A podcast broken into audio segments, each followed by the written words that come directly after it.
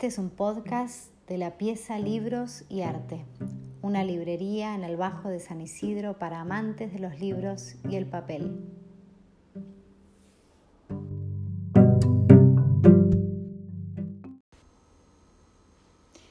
Voy a leer las primeras páginas de la novedad de Fiordo, que es Primera Luz, una novela de Charles Baxter. 1. El 4 de julio, Hugh acuerda ir en coche a la casa de la señora Lamonte en busca de los explosivos, como le gusta llamarlos. A medio camino, su hermana emerge de un largo silencio y lo corrige. No son explosivos, dice, solo fuegos artificiales, juguetes. Hugh mantiene ambas manos cerca de la parte superior del volante, como suelen hacer los hombres cautos, y en un primer momento no se vuelve para discutir con ella. Durante un minuto entero contempla el panorama de colores propios de la sequía que pasa a su lado antes de decir en voz muy baja, sí, eso ya lo sé. ¿Qué? ¿Qué es lo que sabes? Dorsey está acurrucada en el asiento del acompañante tiene los pies descalzos, levantados y cruzados a la altura de los tobillos sobre el tablero símil cuero y los brazos alrededor de las rodillas en una compacta masa circular. Sé que no son explosivos, responde él, aunque lo cierto es que explotan. Lo dije irónicamente. Ah, dice su hermana, esta vez es ella quien deja que transcurra un minuto. Entonces añade, es raro en ti. Y ambos sonríen para sí mismos, mirando en distintas direcciones la autopista, el ancho panorama de pasto seco junto a la carretera y las cosechas angostas.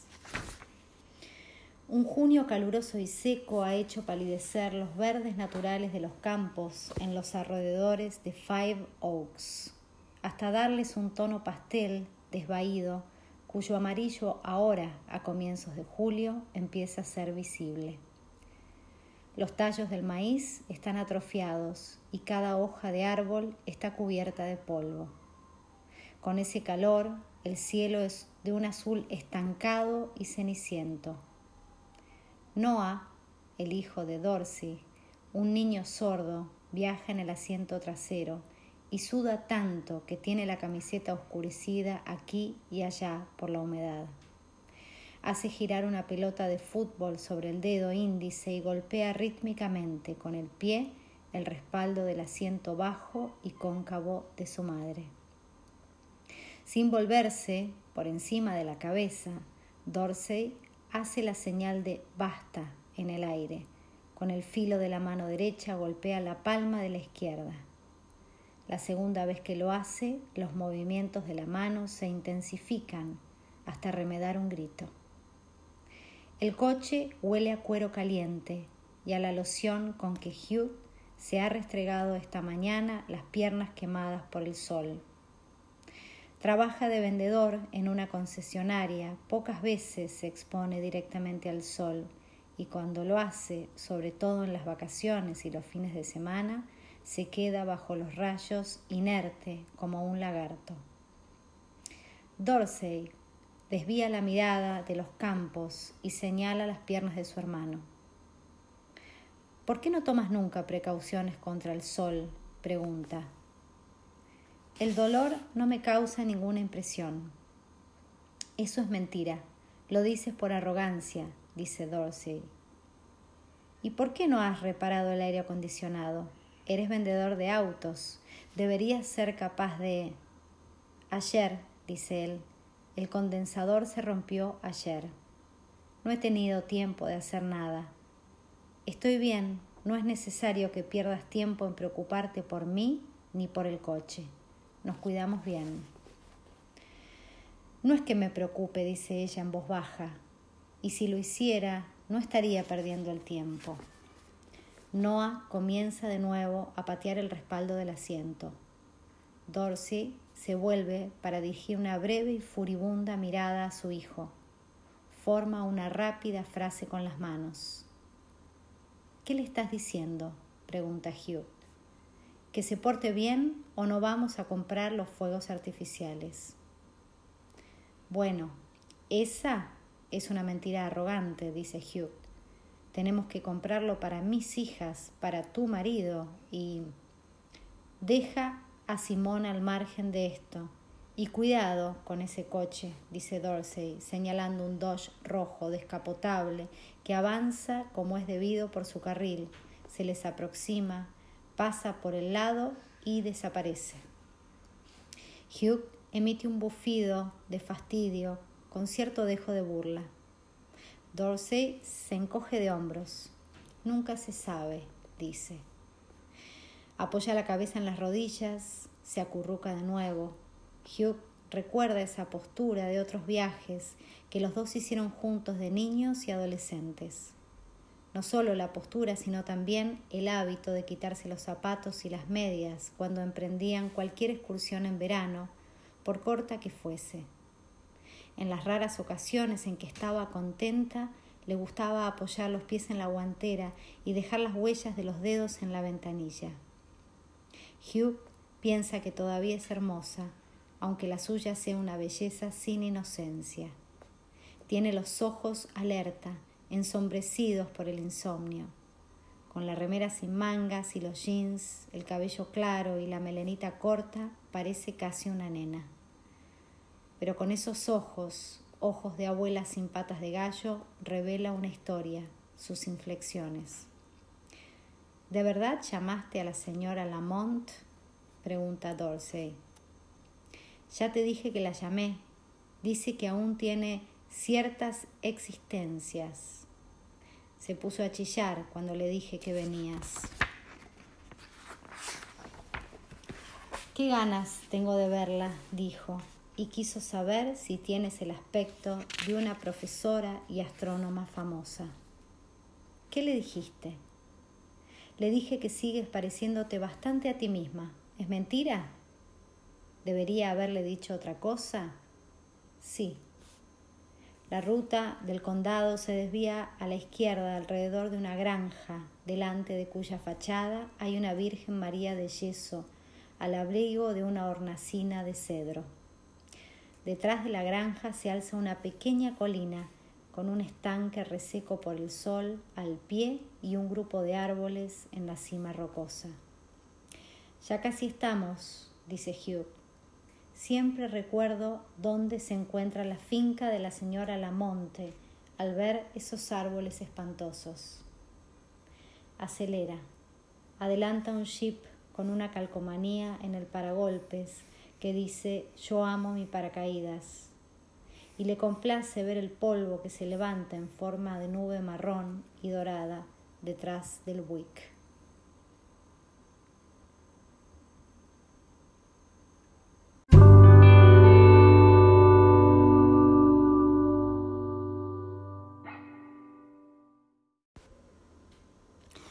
La contratapa de Primera Luz de Charles Baxter dice así. ¿En qué medida el pasado define el presente? ¿Qué significado guardan los pequeños episodios de una vida como cualquier otra? ¿Y cómo cambia el tiempo la percepción de esos pequeños episodios? Primera Luz de Charles Baxter no es un tratado de filosofía, es una novela extraordinariamente bella, pero algunas de esas preguntas trascendentes subyacen en la trama de esta historia que narra la vida de dos hermanos, Hugh y Dorsey. Él, vendedor de autos, y ella, astrofísica. El sencillo procedimiento de desandar los pasos de sus vidas revela el origen de sus traumas y sus aspiraciones, de los conflictos y los silencios, y deja también al descubierto cómo interviene el azar o quizás el destino en la configuración de una personalidad a lo largo del tiempo.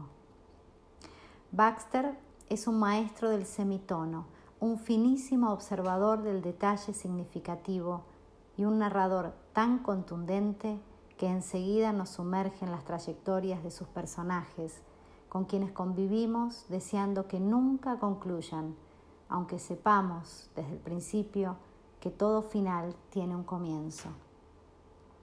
Primera Luz es una novela que avanza hacia atrás en el tiempo, desde el pasado hacia el presente, como si atravesara el túnel de la memoria. Como Chekhov, Baxter es a la vez firme y compasivo y nunca representa a sus personajes como más ni como menos de lo que son. Son humanos y eso es en sí mismo un gran logro para un escritor, algo que debemos celebrar más allá de todos los otros logros de este libro espléndido. Son palabras de Paul Auster.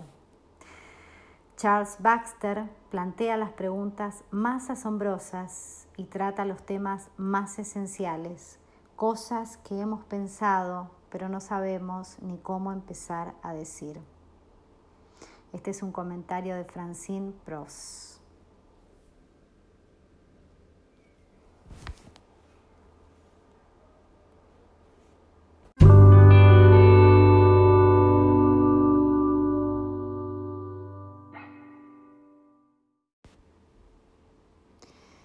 Para entrar en el sendero de acceso a la finca de la señora Lamonte y estaciona a la sombra de un nogal.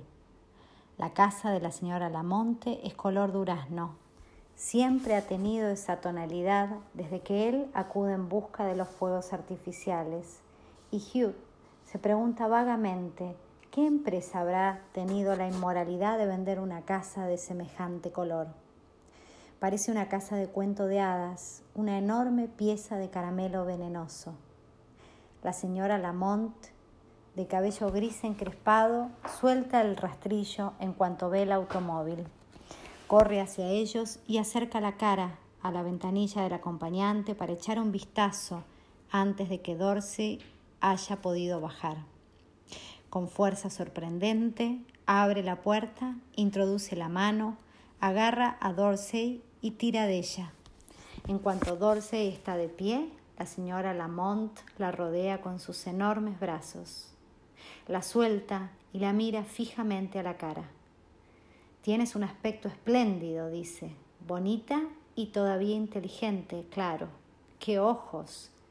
No tenemos muchos ojos así en los alrededores de Five Oaks, ¿no es cierto, Hugh? Al otro lado del coche, Hugh sacude la cabeza. Tus padres habrían estado orgullosos de ti, sigue diciendo la señora Lamont. He leído sobre ti en los diarios. ¿Cuánto tiempo vas a estar en el pueblo? Solo un día más, dice Dorsey. Vamos en dirección a Minneapolis. ¿Qué hay en Minneapolis? pregunta la anciana. Trabajo para Simón, es actor. En cuanto Dorsey ha pronunciado el nombre de su marido, la señora Lamont vuelve la cabeza y mira con los ojos entrecerrados. Simón, mi marido, le aclara. Oh, ya lo sé, dice la señora Lamont. Me mantengo informada. Eres una de las mejores cosas que le han ocurrido jamás a este pueblo, y nada más natural que una anciana como yo siga con atención tus novedades se da golpecitos en la cabeza. Pero no me lo has presentado, añade, y muestra el grado de irritación justa como para ser evidente que lo dice con buenas intenciones. Mira a Dorsey a los ojos y cambia de postura para desviar la mirada. ¿Sienten el olor a zorrino? Dorsey, Hugh y la señora Lamonte husmean el aire a la vez. Hugh Ve que Dorsey sonríe al experimentar de nuevo el placer perdido de los olores del campo. Han invadido la granja, dice la anciana. Por suerte no se han metido en el galpón. ¿Es ahí donde tiene los fuegos artificiales? pregunta Hugh. Tu hermano no pierde el tiempo, dice a Dorsey la señora Lamonte, haciendo el brazo de la mujer más joven para sostenerse. Como tu padre, Hugh ya sabe que están en el galpón porque siempre han estado ahí y él es quien viene un año tras otro a comprarlos. Así que lo sabe. Bueno, ¿a quién tenemos aquí? Noah, mi hijo, es sordo. Dorsey hace una seña a Noah y el muchacho se adelanta para estrechar la mano de la señora Lamonte. Después del apretón de manos, la anciana aferra el brazo del chico y le pone lentamente las dos manos en los hombros. Mientras Noah se mueve inquieto, la mujer suspira. Más familia, dice, gracias a Dios. Se queda mirándolos a los tres. Bueno, Vayamos atrás a buscar los ilegales de este año y luego tomemos limonada. Espero que todavía tenga algunos de los buenos, le dice Dorsey. Este año el negocio no ha sido provechoso. La anciana sacude la cabeza. La gente se está volviendo demasiado timorata y respetuosa de la ley. Son los curas y el gobierno. Todo el mundo quiere hacer cumplir las reglas. Así que todavía tenemos una buena selección a la venta. Ya van a ver. Mira los pies de Dorsey. Quizás quieras ponerte unos zapatos.